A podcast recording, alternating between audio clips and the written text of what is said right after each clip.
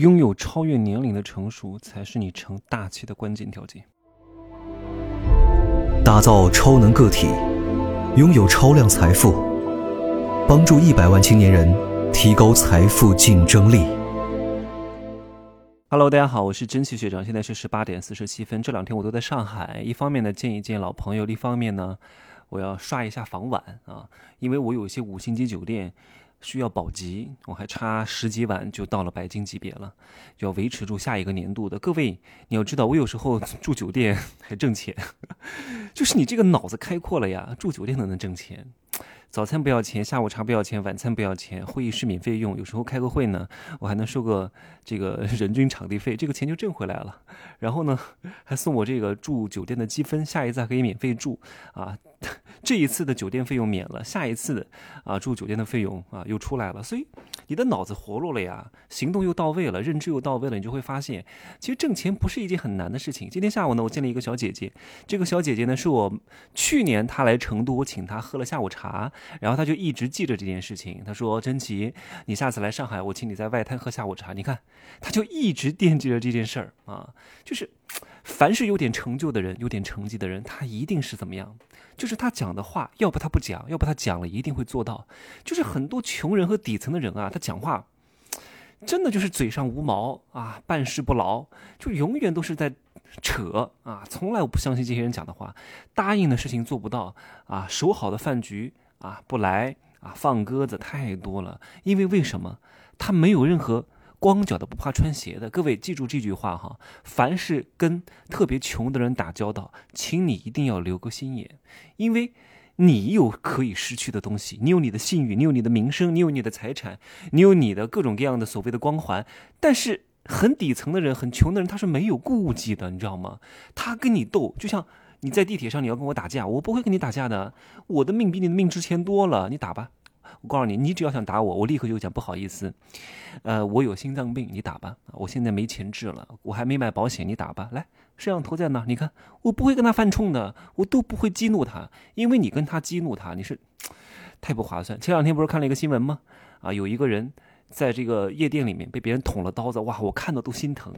那个捅进去的时候，另外一个人捅他，那个。那个那个力气，那个速度，简直我都能感觉，从他的肚脐眼能插到他后背去，能把肚子都捅穿了，太可怕了！真的，下手怎么这么狠呢？就不要跟这些无赖去讲道理，你不要跟他，你认怂。我告诉你，对待他们最好的办法就是认怂，认怂你是最强大的。你要懂得低头啊，懂得在适时的场合服软，你才是内心强大的。任凭啊，像很多人骂我骂。很多人打我打来无所谓的，不就受点委屈吗？但是我要的是什么？更长久的利益啊！我以后还有大好的时光要生活，我干嘛跟他怄气呢？千万不能被情绪控制了我们的大脑啊！有些问题，有些事情改变不了的，就让它过去就好了。今天下午见的这个小姐姐真的很优秀，很优秀。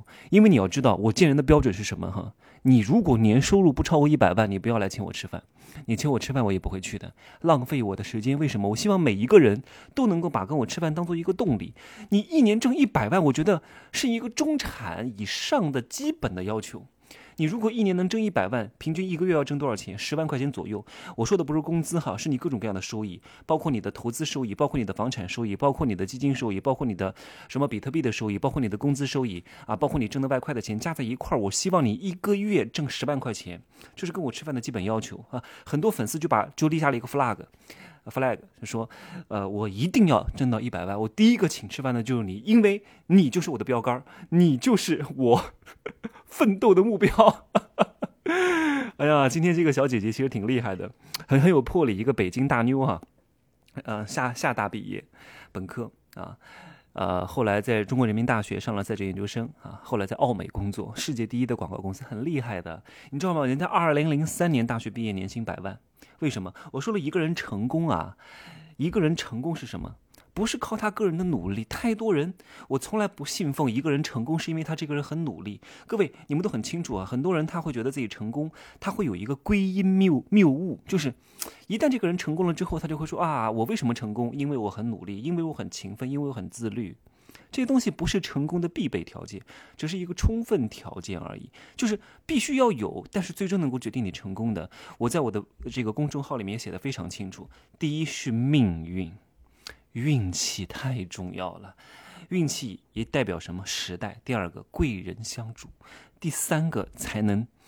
拼得上是努力，因为你论论努论努力，哎，论论努力，妈呀，论努力，谁能比得上清洁工？谁能比得上这些体力工作者？根本就不是这个原因。如果没有时代的机遇造就，你是不可能成的。那个小姐姐为什么能够在二零零三年大学毕业的时候就可以拿到这么高的薪资？因为那个时候她在做媒体投放的工作啊，包揽了整个北京电视台的这个媒体投放的工作。你要知道，二十世纪初是电视的黄金年代呀。那个时候，北京卫视的知名的节目《欢乐总动员》，我不知道各各位看过没有？程前和张婷主持的啊，《超级大赢家》《快乐大本营》啊，啊什么这些东西都是最火的时候。什么？周日我最大、飓风行动等等都是那个时候出来的，那是电视的黄金发展年代。如果在那个时候我就毕业了，当然那个时候我还在上初中哈，初中我是零一年上的初中，对我还在上初中，我那个时候没法当主持人。如果我那个时候就大学毕业当主持人，我应该是非常知名的主持人了。但是我大学毕业的时候都一几年了，我一几年的时候 再当主持人就很难成名了，因为该成名的都成名了啊，不该成名的也很难再成名了，因为主持人这个行业。它还不像别的行业，你可以凭借你的能力突出重围，这不可能的。人家有名就有名，有名就会越有名，你没有名就越来越没有名。在电视台哈，你们不要觉得很多主持人拿的工资很高的，没有多少钱的。我告诉各位，很多省台的啊，就七八千块钱，啊，有一些富庶啊省份的市台可能还多一点啊。据我所知，苏州电视台算是呃薪资很高的，我有几个学妹学弟都在那儿当主持人，呃，二十多万吧。啊，平均十几万、二十多万、十七八万保底，二十多万、三十多万都有，已经算很高很高的了。但是很辛苦，大量的像我们的家乡安徽芜湖，像这种电视台，大差差不多什么编导、主持人一个月五六千块钱吧，没有什么钱的。为什么？只有你有名才能有钱。电视台只是给你一个平台，给你一个机会，能不能把握得住？能不能够在外面接很多活？能不能靠自己的名气撬动一个大的杠杆？是靠你自己商业运作的能力。我也认识一个朋友啊，我芜湖的芜湖电视台的一个比较知名的主持人。在当地呢，主呃主持主持婚庆啊，也在小地方啊，也接不到什么大活动的啊，卖卖东西，做做微商，然后婚礼主持接的比较。多啊，一个月在好的光景哈，就是十月份的时候，可能一个月能接三十场啊，每天都有啊，有时候甚至一天排两场，一场其实也没有多少钱吧，现在估计涨价了哈，但没有多少钱，两千块钱一场啊，一千五到两千左右。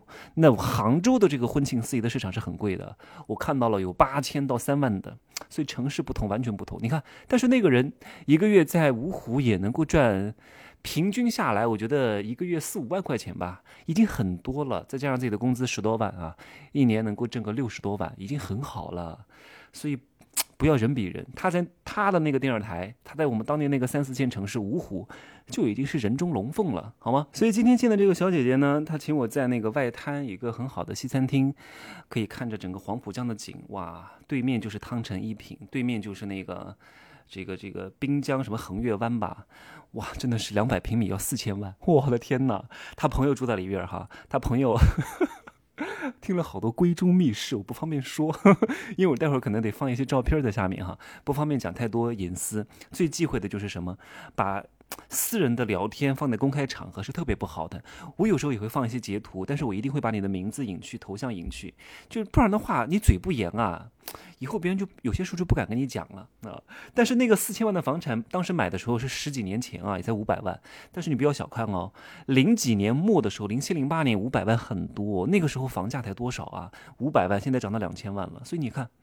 在适时的这个时机投入一个合适的资产，这个资产是可以跑赢啊印钞机的。就是你要懂得，这第一桶金真的是非常重要。我跟他聊了大概三个小时，我说：“哎呀。”如果你跟我一样大，那个时候在做这种传统媒体的话，应该收入没有这么多吧？因为我也认识很多奥美的，因为我现在认识一些奥美的，也算是一个什么小经理吧。奥美是世界第一名的广告公司，哈，是在北京的金宝街。金宝街你们知道是谁开的吗？是唐僧的老婆，哈，就是那个陈丽华，女富豪，哈。就是她她嫁给了唐僧哈。你要知道，唐僧嫁给这个陈丽华，其实他是非常尊重和仰慕这个女富豪的。而且这个陈丽华在北京的紫檀博物馆也是他开的，很有钱，金宝街那一条街都是他的。哎呀，真的是太有钱了。什么长安俱乐部好像好像也是他弄的哈，很厉害。我认识这个奥奥美的现在这些小经理呢，差不多一个月能拿三万五。已经比当年啊最好的那个时代缩水了很多。我就说现在这些 Four A 公司啊，真的是生意越来越不好做了，因为这个时代已经跟之前不一样了。之前投广告就会一定有收入，之前广告投的越多卖的越好，现在不是这个逻辑了。现在就连那些保洁啊，不，我不是说清洁工哈，保洁公司、联合利华公司之前都是那种电视时代的大牛级人物，他们非常懂得投各种各样的省台广告、市台广告啊，懂得各种各样的广告投放策略，但现在。这个逻辑完全不一样了。以前是自上而下的，因为媒体以前没有自媒体的，以前全都是自上而下的，从上往下传播啊。现在不不一样了，自下而上的，所以搞到那些 f A 公司、那些国际大公司，因为他们之前的经验，我说了，人是有路径依赖的，就像你是名校生，你一定要去找一个大公司一样。这些 f A 公司做了这么多年的组织行销啊，不是组织是行销，是这种是这种网是这种媒体投放啊。啊，整个品牌的战略规划呀，它一下子很难转身和掉头，因为船大难掉头，它是不容易转换策略。他现在不知道怎么弄了，所以现在生意真的是不行了。现在很多 f o r A 公司，特以前是没有广告公司的，以前国内是没有一些比较好的本土广告公司，像叶茂中他们也是后来才出来的。所以刚开始没有啊，外来的和尚好念经啊，大家都找什么啊，这个什么奥美呀。什么德勤呐，什么麦肯锡啊，来做战略管理咨询。后来广告公司越来越多啊，国内的也出来了。后来几乎每一个甲方公司，它都有自己的网络营销部，它都都有自己的品牌部。这种 for A 公司的这种市场地位就已经没有了。你看，一个公司能不能成，是不是和时代的机遇有非常大的关系？一旦这个市场开始饱和了，一旦你周边的人都告诉你开始炒股了，告诉各位不要听大多数人的，所有你关于买房的经验，请你我那天啊。在我的七七七七 VIP 社群里面发了一个各大城市购买核心资产的逻辑啊，固定资产的逻辑。我说啊，这里面讲的很清楚，这不是我写的哈，因为是房产界的资深人士的大 V 写的。他说，大多数人对于房价的意见。是不值得参考的。大多数人对房产的判断是不值得相信的。为什么？不是说你在某一个行业能够挣一百万，你就可以对房价、对房市是有预测的。除非你在这个城市有五套房，或者在全国各地有十套房，你才具备这个资格去谈论房价。房价的背后是什么？是这个城市的未来。你能不能够根据区域优势，根据未来的人口走向、经经济政策啊，其他各各种各样的导向来判断出来这个城市的价值？一切不是炒单独的房价，就跟炒股一样，你不是炒波动，不是炒 K 线，不是炒短期的收益，不是高买低卖，是看这个城市未来你的综合判断，他是不是看好这个城市的。投股市最终看的是什么？看的是这个公司，但这个公司背后又是什么？各位多思考一下，不要去学那些 K 线，不要去看那些短期交易，没有用的。你最终投的是价值回归，推的是国运。你能不能赌中国未来一定发展的很好？最终你能吃到一点点红利？最终背后的逻辑一定是这个。如果你永远被这些短线啊操持着来走来走去的啊，你一定。啊，就算你可能盈利点小钱，但是你的手续费都花出去不少。你要知道，每一笔交易都是有手续费的，基因的买卖和买出都是有手续费的呀。你持有的时间越长，手续费就趋趋近于零。哎，你每次交易房产，秉着房出不炒的理念的话，你如果没有太大的涨幅的话，其实你每次交易其实是亏的呀。你每次置换的时间成本，你不要考虑吗？啊，手续费成本不要考虑吗？这都要考虑进去。你不能只看纸面上价格的高低啊，永远就是啊我。一百三十万买的，一百三十五万卖了，你甚至一百五十万卖了，我都说你是亏了。为什么？就是因为你没有把别的东西折算进去，好吗？成功是什么？就是运气，就是贵人提携，就是加个人努力。这三个东西结合在一块儿，你再努力，你也拧不过时代的大腿。如果你做一个夕阳行业，你就完了。贵人指点也很重要的，你对在一个对的机遇，没有一个人带你进进入这个行业，没有师傅指点，没有一个好的领导带你，你再努力有有什么用？你有通天的本领都没有用，因为没有人赏识你。你努力最终的本质是什么？是被别人赏识和看见，愿意用你，而不是你努力的谁都讨厌你，都完蛋了。我告诉你，努力的最终目的。不是让谁都讨厌你，是有人愿意带你，有人愿意给你机会，有人愿意帮你领路，有人给你指路。你最终的努努力是为了让某些人看见、喜欢你。我们需要让大多数人不喜欢，但是我们只需要迎合一小部分人，而不是你们不要天天听我的节目就觉得啊，我要做一个天天让人讨厌的人。各位，有很多人还是很爱我的，因为我能够让别人看到，哇，比我比我很多年长的人，他为什么愿意帮我？因为他看到了他当年的影子。哎呀，这些这这这些具体的贵人的东西哈，我会在我的 这个贵人课当中来好好讲。我五月三号开课哈，五月是五月几号我都忘了啊，五月七号开课哈，五月七号开课。贵人课暂时的课程目录还没有做出来，反正课程不是太多啊，也应该算我是我所有课程当中最便宜的。我就告诉大家怎么去遇到贵人，怎么去获得贵人的赏识，怎么去更好的表现自己，怎么让别人更好的记住你，怎么让别人愿意帮你，这点很重要。好吗？打开这一关，其他的东西才能够运用自如。当你具备了这些东西之后，其实你就拥有了超越年龄的成熟。当你拥有了超越年龄的成熟，你才更容易被别人看见。所以各位一定要出道要早，不要在大学里面好好学习。大学不是拿来学书本的知识的。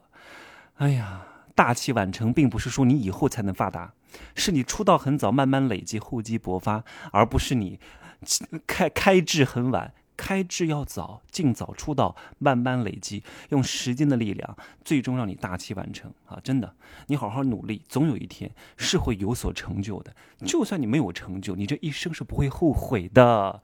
不然你年纪大了，你会后悔很多。人最害怕的是什么？哎呀，年龄到了之后，后悔很多事情没有干呢。尽早去干。人生苦短呐，人生活不了多长时间的，三万多天，睡去一万多天，只剩两万多天了呀。十岁之前还没有记忆，还都不很多事儿都不记得，又减去多少天？又减去，哎，我忘了，十年三千多天，没有多少天了，对不对？好吧，今儿呢就说这么多，可以加我的微信，真奇学长的拼手字母加一二三零，备注喜马拉雅，通过概率更高。再见。